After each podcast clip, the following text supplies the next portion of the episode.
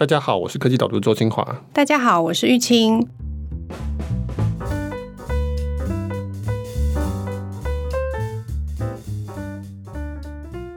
Michael，为什么你的 TikTok 的画面是吹风机跟口罩？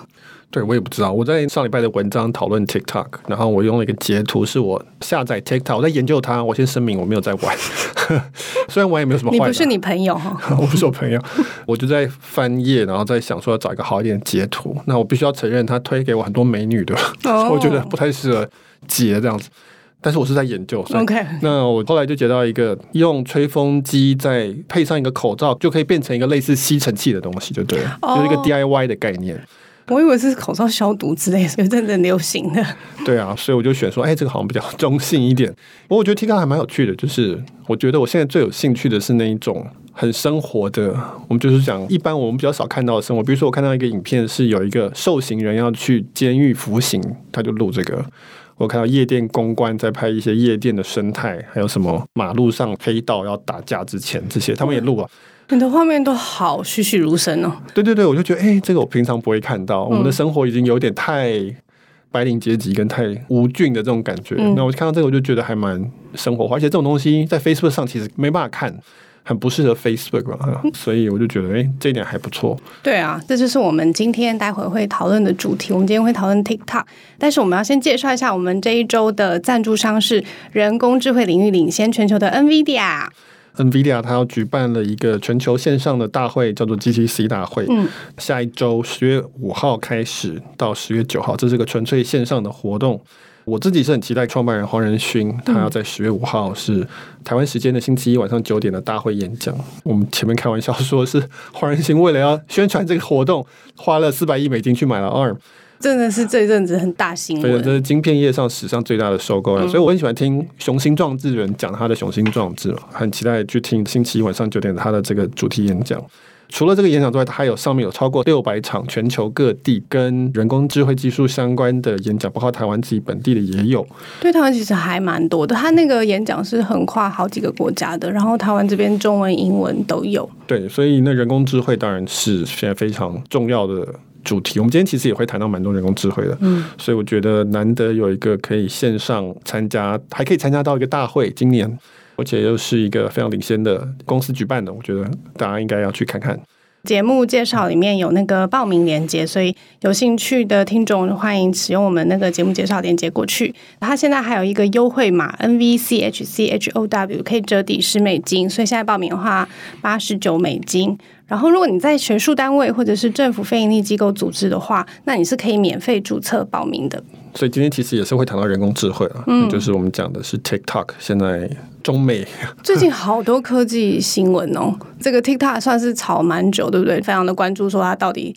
是不是会被哪一个美国企业收购啊？然后收购的条件啊等等的。我觉得过去一年都很多科技新闻，从二零一七年写到现在，今年算是事情非常多的一年。因为科技很重要，那它已经变成是中美角力的一个很重要的战线。从半导体，从 Android 到现在 TikTok，TikTok 状况现在是乱七八糟，我都已经不想讨论了，因为我都觉得我今天讨论，明天又变了。对对，它是每天都不一样。嗯、对，而且你一直写这个东西，当然大家也会腻。我今天倒是觉得很开心，就是说，因为我们今天谈的不是 TikTok 在于中美角力之间的这个层次，而是说到底 TikTok 这个东西为什么成功？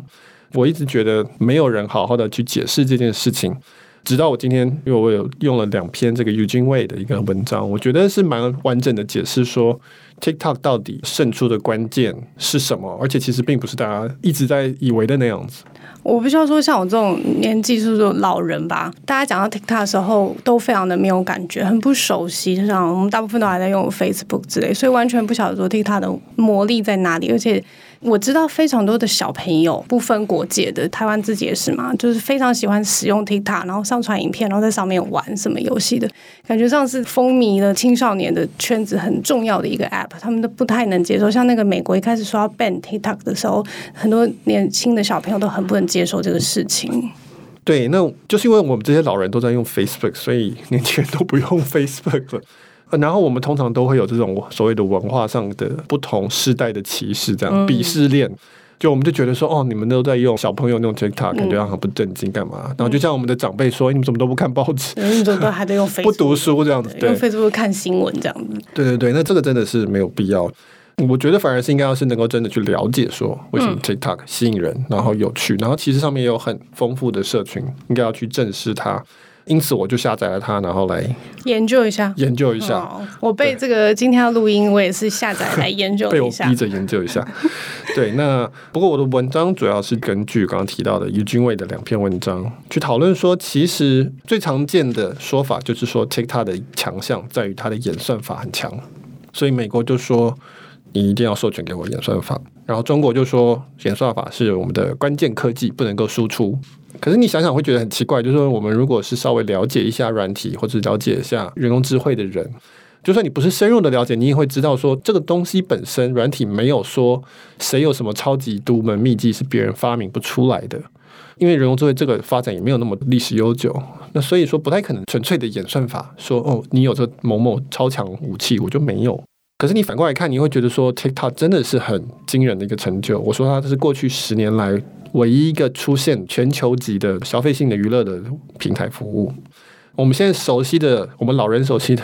脸书啊、YouTube 啊、Instagram 啊、Twitter 这些，都是十年以前的东西了。过去十年只有 TikTok 出来，而且 TikTok 也是同样是一下子就全球都红起来了。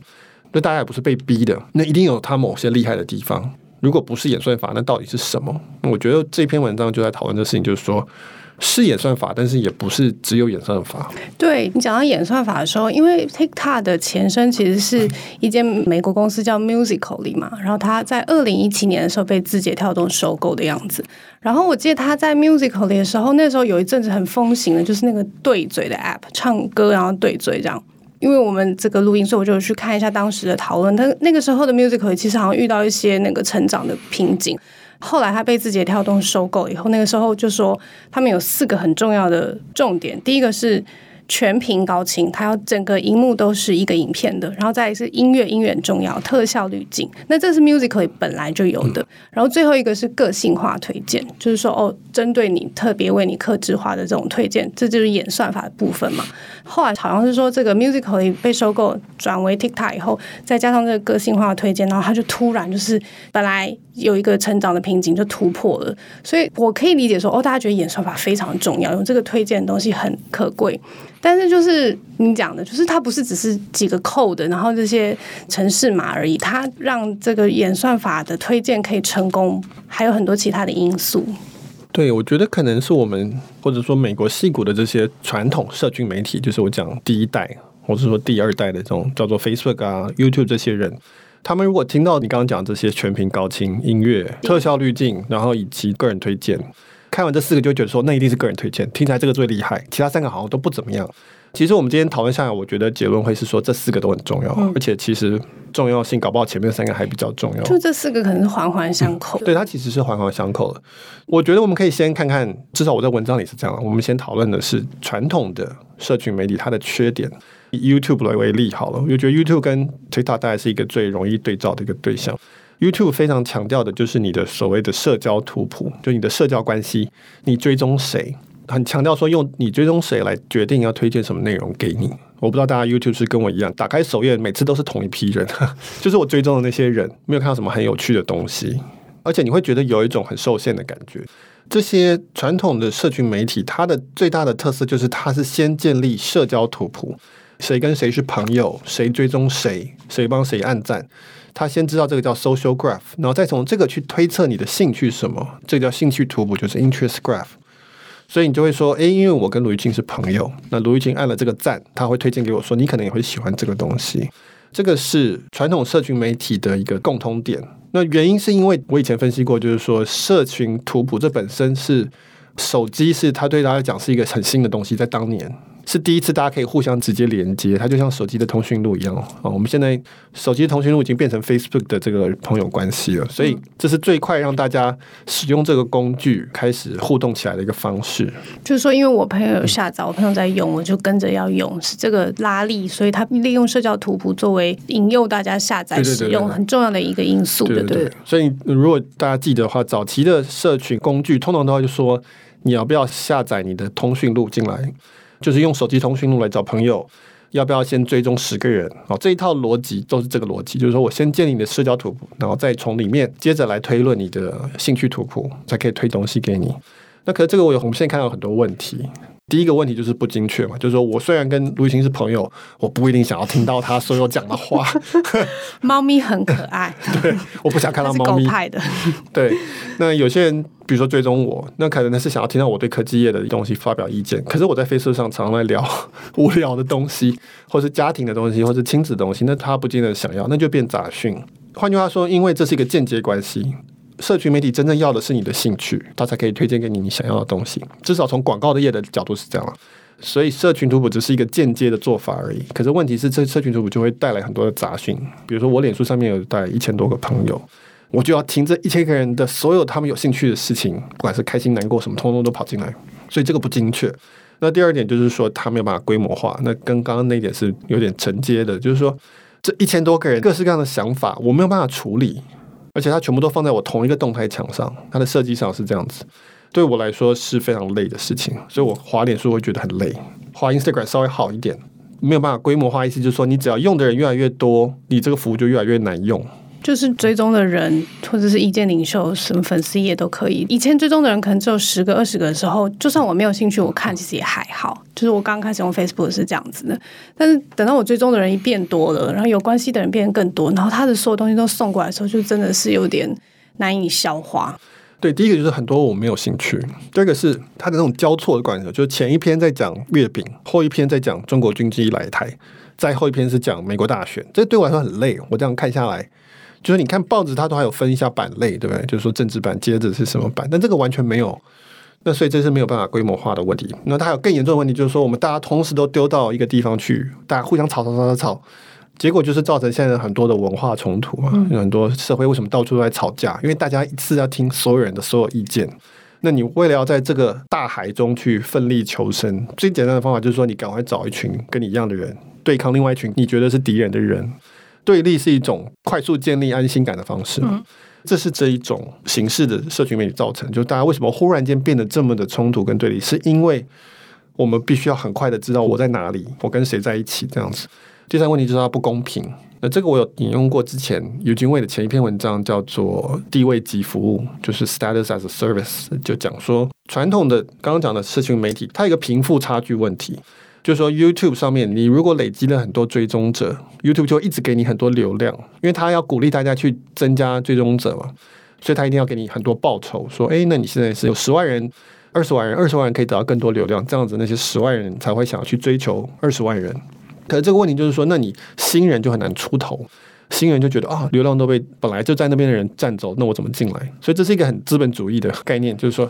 有钱的人可以赚更多钱，虽然这个好像很公平，但是其实有它不公平的地方。就对早进来的人来说很合理，因为我很早，然后累积这些追踪者，所以我的影片上去的时候，我可以很快累积到观看数或什么的。但就有点像你刚刚讲一样，就是但它是你一追踪，它就都丢给你的，所以。他也没有在真的因为那个内容本身是不是真的你最有兴趣去决定要不要送给你，当然还是会有啊。慢慢的 YouTube 它都是有在改变的，但是就是主要是因为追踪订阅然后送过来的，所以就会觉得说，哎，我都看不到什么新的不一样的我没有看过的东西，好像都是原来我在订阅这些人，然后又多到我看不完，然后但是我每次看的时候又觉得好像有点累。对对，所以这个是传统社群媒体至少是三个很重要的问题。所以 TikTok 它做法就是不一样，他就重新来，他就说我现在是新一代了，我已经不需要建社交图谱，因为大家都已经很多社交图谱，大家不会因为这个再过来了。我这一次改过来的方法就是说我全部都是用演算法来决定流量给谁。它通常的概念是这样子啊，就是说今天我在 TikTok 上面上传了一个影片，那他可能会丢给一群他觉得大概判断有兴趣的人。那如果在这一群人里面，他的确是效果不错，他就开始推到更多的人。但他非常的不强调追踪者的关系，你可以追踪，但是他那个是放在另外一个栏位叫做 following。可是 TikTok 最多人看最重要的栏位是推荐栏位，就叫 for you。那那个是他去演算来的，这一套演算是很大一部分是根据用户在这个 app 里面的行为来判断说你以前对什么有兴趣，那把你推给你，所以他很快的就解决不公平的那个问题。就算你是新人也没关系，只要你那个影片有一点起色，他会帮你推推推推推推到很多人身上。新人就愿意上来嘛，就说我愿意来表现这件事情。第二点就是说，它可以规模化，因为每个人看到的墙都不一样，就不会有刚才那个全部挤在一起的问题。那因为它是完全照你的，你在 App 里面。影片出来了，他会看说：“哎，你多久才滑下一页？那你如果停了比较久，表示你可能有兴趣。你如果很快就划走，就像我看到美女的部分，我都很快的划走一样。他就会觉得说你：“你那张口罩吹风机是很久才划到才接吧？” 对，他就会说你可能没有兴趣这样，所以他就等于是直接建立你的兴趣图谱，他跳过了社交图谱这部分。这样子的话，就变成说每个人看到的都是跟他有兴趣有关的东西。其实我也不知道卢玉清的墙上是什么，因为我们两个东西可能看到的几乎都完全不一样，所以我们也吵不起来，我们也没有什么对立的问题，然后也不会有那种东一个西一个题目，东一个西一个很累的那个问题出现，因为它基本上大致上都是绕着我的兴趣去做的。就是我，我也是为了研究，然后注册一下 TikTok 嘛。至少初步的那个体验还不错的点，就是说我一注册完，我就可以开始看影片了。我以前注册新的这种有内容形态的，不管是注册 App 的时候，他很快就跟你说你要不要 follow 谁呀？你的朋友是谁呀？你要填很多详细的资料，你的生日啊、性别啊、你住在哪里啊、你对什么东西有兴趣，你都要自己勾一大堆什么半天的这样。光是那个注册流程就很长，我只要一想到说哦，我要开一个新的 app 要注册，我就要花那一堆力气。那但是 TikTok 这一次就比较有趣一点，就是哦，我一注册完，马上他就开始看影片了，然后我就可以开始训练它，就像你刚刚讲的一样，它基本上是一个大型的播放器的概念，然后影片都在上面，所以它就是一直播，一直播，一直播。那你不喜欢的时候，你就往下滑，往下滑，往下滑。就是你不往下滑的时候，它就会一直播给你看，这样还蛮快就开始跟这个大型的播放器在互动的感觉，所以我就不用花那么多力气去告诉他我喜欢什么，是他用他的设计来想办法。了解我喜欢什么？对，我觉得它的逻辑很像交友软体。我曾经为了研究了 下载了。我觉得这东西越讲就越不像真的。反正一开始听还觉得蛮一回事的。对，我以前为了写分析的文章，还要下载一期直播啊什么，就是不一定是我平常会真的有时间会有兴趣用的东西啊。那反正我有下载过，我记得 Tinder 吧，好像好像台湾有个叫什么什么 and Bagel 咖啡 and Bagel，反正都是交友 App。嗯，那它的概念就是说，你就左滑我右滑，反正一个是喜欢，一个是不喜欢。TikTok 其实逻辑跟这很接近。它就是刚刚前面讲的全屏高清，就是每一个影片它一出来，它就是整个画面占满了，而且呢，它就自动播放，而且你不动，它就会一直播放，所以他就是要逼你做一个决定，说你要跟他讲你到底喜不喜欢。如果你停很久才滑，就是喜欢嘛；那你如果一下子就滑掉，那就是不喜欢。那这个逻辑其实跟 YouTube 是完全不一样的。嗯、YouTube 是你可以一直滑，一直滑，一直滑。YouTube 是你一直滑，看到想看的，你再点那个播放下去。所以是大部分你就一直滑，然后可能都有些有兴趣，有些没兴趣。但是你最有兴趣的时候，你才会按下去看。它它要的是你最有兴趣的那一个。对，然后 YouTube 其实很少是全屏的，你基本上要按一个键，它才会变成全屏的。那它如果不是全屏的时候，你在手机上看，其实通常上面常常有好几个东西在，至少有影片在，可能还有文字或者解释，然后还有留言，还有其他影片，所以它很难判断说你到底在看什么，你的兴趣到底在哪里？停在那里是因为你觉得那个留言很好笑，还是那个影片很好笑？所以 TikTok 不是这样，这种设计的目的就是要非常精确的收集你的资料。而且呢，因为它的影片都很短，所以你看十分钟的 TikTok，它可以收集到可能已经上百笔你的资料了，你已经滑动了好几次，它已经可以算你的时间什么的。但 YouTube 就不行，一个影片就十几分钟，所以它在同样时间内，它收集到资料是少，而且是模糊不清的。所以 TikTok 的这种全屏高清的这个概念，其实你可以说它是一种相当干涉性的，就它逼你要动作才行。可是呢，相较于传统的这种设计，就是希望你没有什么摩擦力，用起来顺畅的概念。你可以说 TikTok 摩擦力比较高，它要求你花比较多的力气去做。可是从结果上来看，你可以说 TikTok 才是真正达到它的目的的，因为它可以提供你更好的、精准的推荐。你是说演算法需要资料是不是？就是因为你要告诉他我不喜欢这个，还是可以分享什么的嘛？就是你还有那些更喜欢的动作都可以做在 YouTube 或 Facebook 上面，我们很习惯的这些行为，所以他就可以更精准的推荐你。对，我们可以这里解释一下它的演算法，就是一般猜测哦，他其实有发表文章解释过。比如说我在看这个吹风机的影片的时候，它到底收集到什么资料？第一个当然就是我的停留时间以及我什么时候滑走。第二个就是说，上传这个的创作者，他也会下一些标签嘛，下一些 tag，说啊，吹风机啊，DIY 啊，手工做啊，那个什么什么生活解决什么，那这些都是他可以分析的资料。那他自己的机器学习的程式也会去判断在影片里面有什么东西。哦，有一个看起来是某种装置，有一只手，然后呢，它是一个有阳光，所以是个白天，然后它可以判断说这影片大概多长，那是不是有配乐还是没有配乐，这个都是他用机器学习就可以去判断的。据说字节跳动，它还有很多的人力在去判断那些比较重要的影片，它会再额外去下一些 tag，但这我们不知道是什么，但是我们知道字节跳动有花很多的人在做这件事情。那所以他又可以得到这些资料，最后当然就是说，他本来就你个人的一些资料，以及所有看这部影片的人的，我刚刚讲的这些全部的资料，他都有，所以他可以从这些面去做，基本上就是相关性分析，说，哎，这样子的人对这样的影片然后有兴趣，然后呢，而且他找到一些共同性，说，哎，好像有些人就是喜欢看各式各样手动做东西的影片，那这可能就是一种相关性，所以这些东西都是发生在。你看这个影片的的时候，可能三十秒里面发生的，那他就一直重复这个事情，他可以就可以一直学习说，哦，你可能对这有兴趣，你可能有兴趣。所以宇峻蔚在他的文章里面称之为叫做演算法友善设计，就是 algorithm friendly design，就跟我们常讲的 user friendly 不一样。user friendly 就是说我们要使用者用起来很轻松，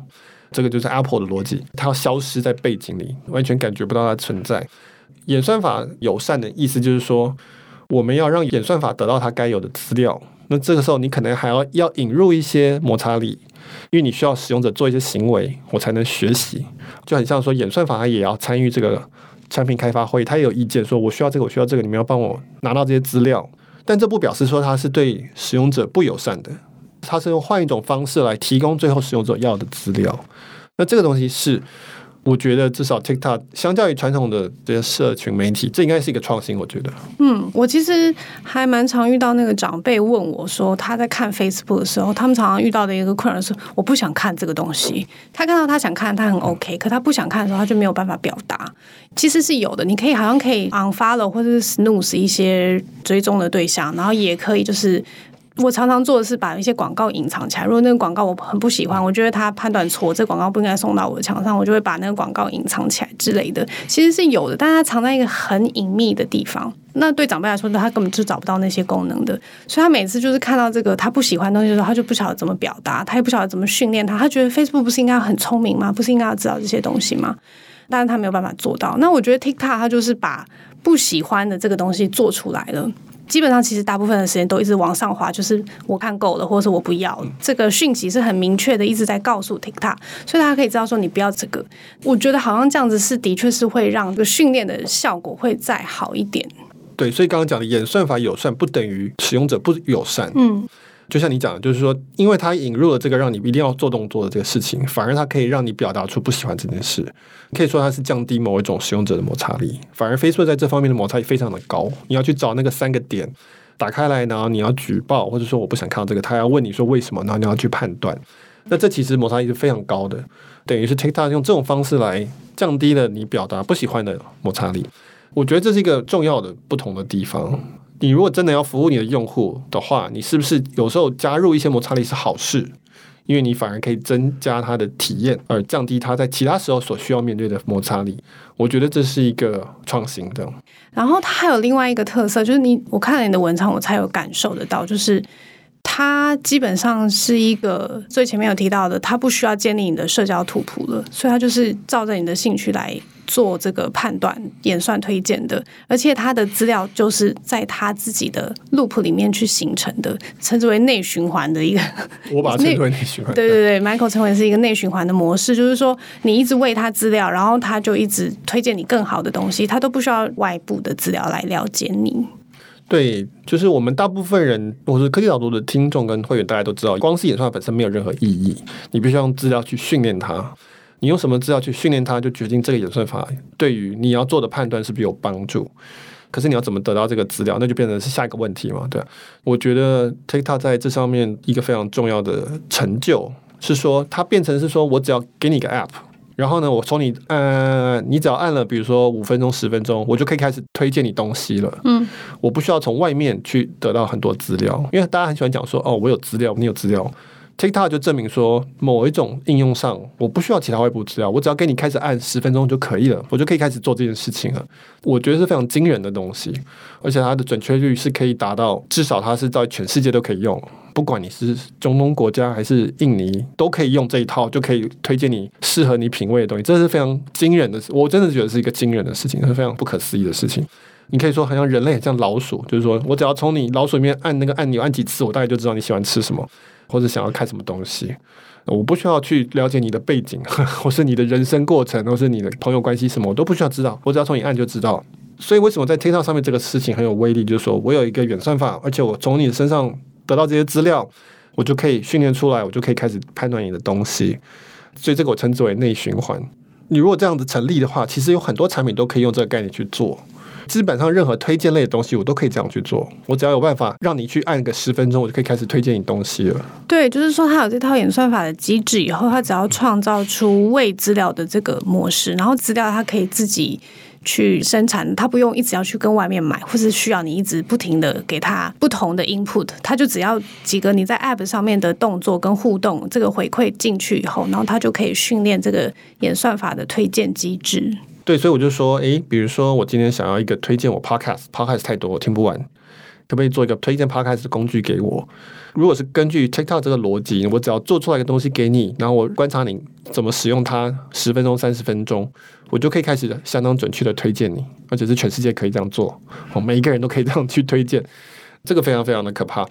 这听起来听起来很不错，但听起来也真的是有点可怕，就是他好像掌控我的感觉，一下就读懂我的样子。对机器学习或人工智慧有趣或是可怕的地方，就是我们之前讨论过 GPT three，我跟刘俊成聊这个东西，它是生成文字的，它也是一样啊，它用整个人类历史上所有的文字去训练它，接下来你只要给它一句话，它就开始跑了。这个概念是很类似的，那所以这个潜力，我觉得其实对于开发产品的人，或是想创业的人，我觉得这是很有启发性的。就是说这个东西不是只有 TikTok，它可以用在很多地方。我可以推荐产品，我说我今天要做一个推荐鞋子的工具好了，我就做好一个东西给你放你面前，然后让你去按个十分钟，接下来我就可以开始推荐你各式各样你喜欢的鞋子。那这个非常非常的棒，所以这个是我们讲内循环，这也是另外一个很重要的，我觉得大家没有提到的 TikTok 的创新。好，这个是它整个推荐机制里面很重要的一个部分。然后我也蛮常看到大家在讨论说，TikTok 的厉害的地方就是它有那个让使用者创作的时候很简单，它有非常多的工具可以使用。刚刚讲一些滤镜啊、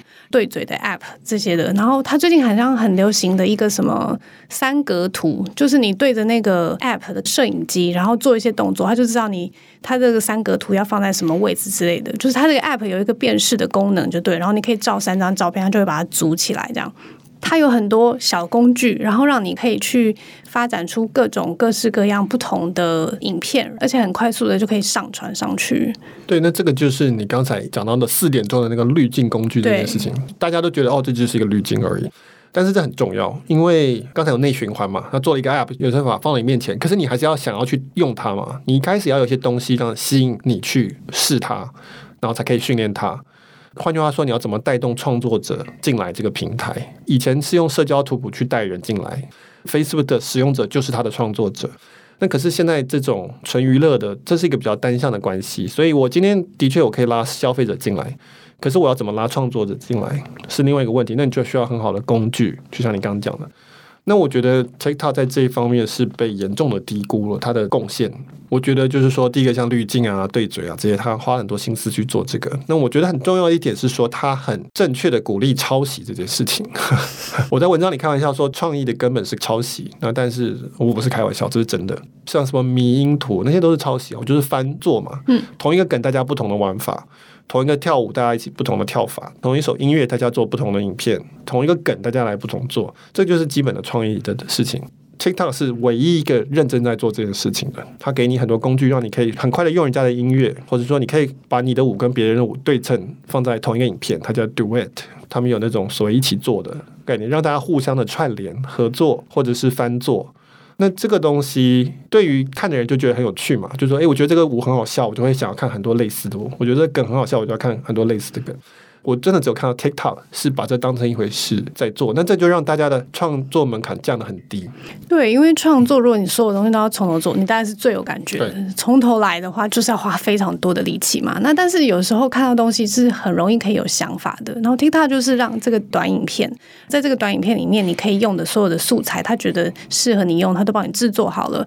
那你只要再加一点点你的创意进去，然后就可以生成出一个属于你自己的影片。然后而且可以很快的，每一个人都生出一个属于自己的影片出来，对我们讲创作门槛，常常会讲的就是说，哦，我是不是要剪接啊、编辑啊，然后谁可以提供这些工具，把它降低。那 TikTok 真的是更进一步，他就说我让你们可以很快的去做这些小的东西变化，就可以发生一个新的影片出来，而且大家都还蛮喜欢的。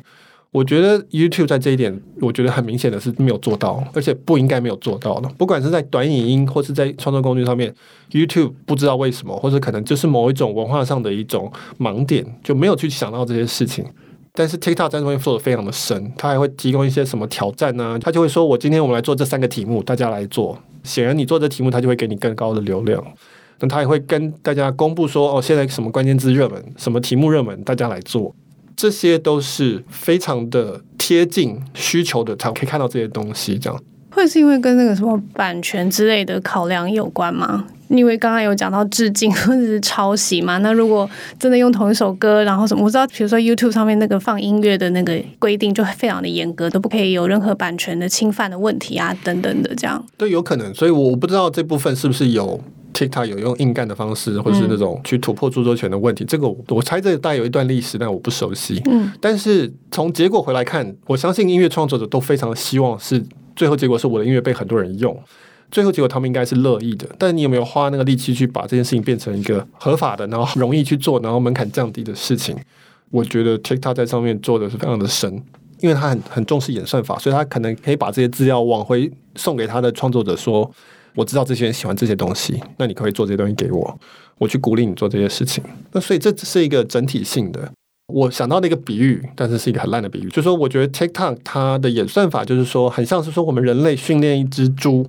它可以很快的去找到松露，这个是法国的一个常见的场景。可是要这样做之前，我要先能够弄出一个很多松露的森林出来。我这只猪要有价值的前提，其实你没有看到的是，我花了时间去种这些树，然后养出这些松露出来。哦，那这个本身是需要专业的。